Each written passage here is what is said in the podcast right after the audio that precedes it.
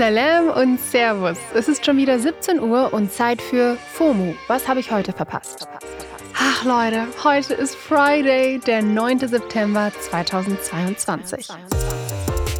Mein Name ist Tesnim Qadiri und heute geht es obviously um den Tod der Queen auf den Socials, einen Twitter-Hashtag, der auf Insta für Diskussionen sorgt und einen von Hillary Clintons biggest fails. Los geht's mit dem ultimativ schnellen Timeline-Recap.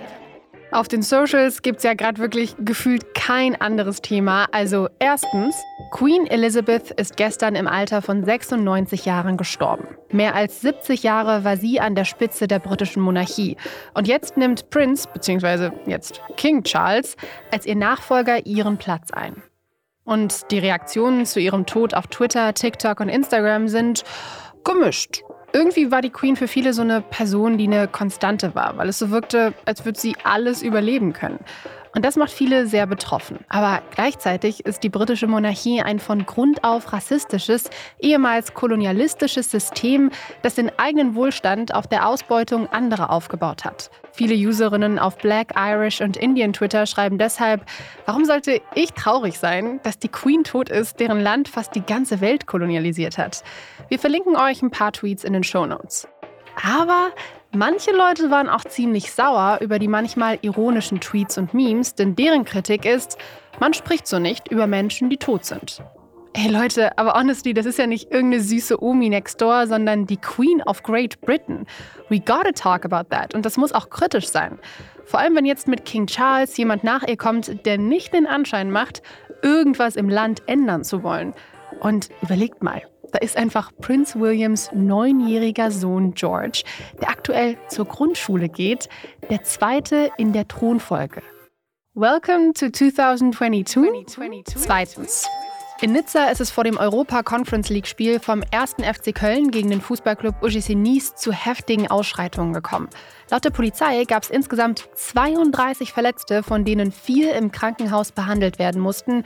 Und das Spiel konnte erst mit fast einer Stunde Verspätung angepfiffen werden. Laut Gastgeber UGC Nice sollen Köln-Fans auf die Ehrentribüne vorgedrungen sein. Und dann kam es zu heftigen Schlägereien. Einer der Hooligan-Fans ist im Stadion sogar aus fünf Metern Höhe runtergefallen. Angeblich sind Leuchtraketen, E-Roller, Stühle und Tische geflogen. Viele andere Köln-Fans fanden das übrigens auch ziemlich beschissen. Die deutschen Hooligans wurden nämlich sehr unfreundlich begrüßt, als sie zu ihren Plätzen zurückgekommen sind. Drittens. Es ist jetzt genau zwei Jahre her, dass das Geflüchtetencamp Moria auf Lesbos abgebrannt ist. Für den Spotify Original Podcast Memento Moria sind die Journalistinnen Sham Jaff und Franziska Grillmeier dahin gereist, wo sich alles abgespielt hat. Und fragen sich, was seitdem passiert ist. Dabei geht es um noch viel mehr als das Camp. Es geht um Menschenrechtsverletzungen an Europas Grenzen. Das alles könnt ihr im Podcast Memento Moria, was heute an Europas Grenzen passiert, nachhören. Link ist in unseren Show Notes. Last but not least, viertens. Angela Merkel is ready to spill some tea, wie jetzt bekannt gegeben wurde. Sie möchte 2024 ihre Memoiren veröffentlichen. Unterstützt wird sie dabei von ihrer langjährigen Bürochefin. Das Buch wird laut der Aussage der Verlegerin Kerstin Gleber ein bedeutendes Dokument der internationalen Zeitgeschichte, or as Julia Fox would probably put it, um, so far a masterpiece. Das war es auch schon mit dem ultimativ schnellen Timeline-Recap. Ein Hashtag, der gerade viel durch meine Feeds fliegt, ist Hashtag ihr beutet uns aus. Denn ein Instagram-Post von ZDF heute, der auf diesen Hashtag eingeht, wird gerade super viel in Instagram-Stories geteilt. Es geht darin darum, Beschäftigte in Werkstätten für behinderte Menschen protestieren mit diesem Hashtag gegen ungerechte Löhne. Im Oktober steigt ja der gesetzliche Mindestlohn auf 12 Euro pro Stunde. Allerdings nicht für Menschen, die in solchen Werkstätten arbeiten. Das betrifft laut Arbeitsvermittlungskampagne Job Inklusive in Deutschland rund 320.000 Menschen. Sie verdienen laut Job Inklusive 1,35 Euro pro Stunde, also weniger als 220 Euro im Monat. Die prekäre Bezahlung und Situation steht schon lange immer mal wieder in der Kritik. Aktivist Raul Krauthausen schreibt zum Beispiel auf Twitter, Hashtag ihr beutet uns aus. Werkstätten für behinderte Menschen existieren seit der Nachkriegszeit. Seither hat sich kaum etwas an den Strukturen verändert. Gesellschaftlich werden sie als etwas Gutes angesehen und kaum hinterfragt. Es heißt auch, dass viele Unternehmen, die mit Werkstätten für behinderte Menschen kooperieren, meist gar nicht wüssten, dass die Beschäftigten als Arbeitnehmer ähnlich eingestellt sind. Mindestlohn gilt also nicht für sie was oft aber dazu argumentiert wird, sie bekommen andere soziale Leistungen, um eine Grundsicherung zu gewährleisten.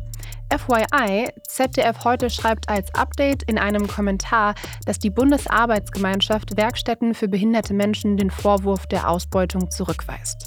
Naja, ähm, der Tweet hat fast 65.000 Likes und darunter wird ziemlich wild diskutiert.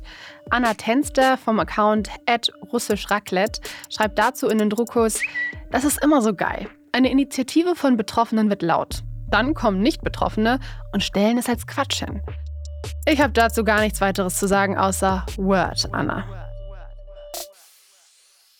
Vergesslich sind ja viele, aber Hillary Clinton und ihr Mann haben das nochmal auf ein ganz neues Level gebracht.